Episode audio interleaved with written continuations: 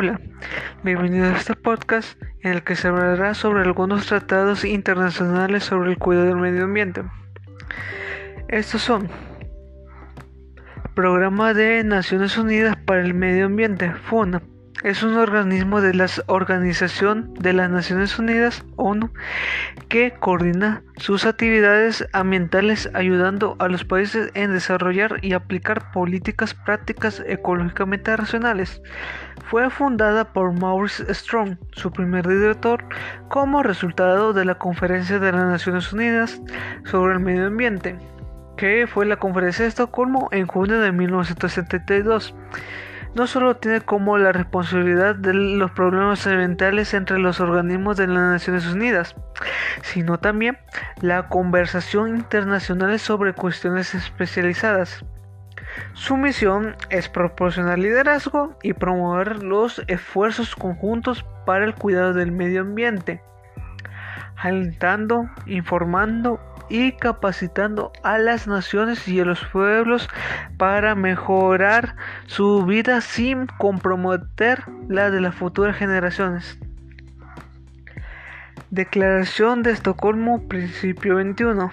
La Conferencia de las Naciones Unidas sobre el Medio Humano, reunida en Estocolmo del 5 al 16 de junio de 1972 y atenta a la necesidad de un criterio y unos principios comunes que ofrezcan a los pueblos del mundo inspiración y guía para preservar y promover el medio humano, proclama que el hombre es la vez la obra y artífice del medio humano que lo rodea, el cual le da sustento memorial y le brinda la oportunidad de desarrollarse intelectual, moral, social y espiritualmente, que es el principio 21.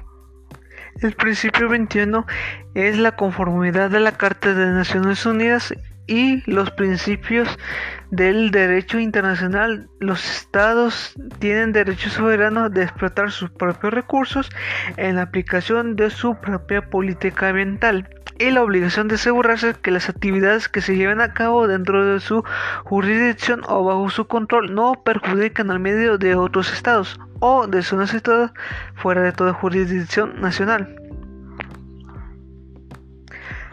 Protocolo sobre la diversidad biológica o biodiversidad.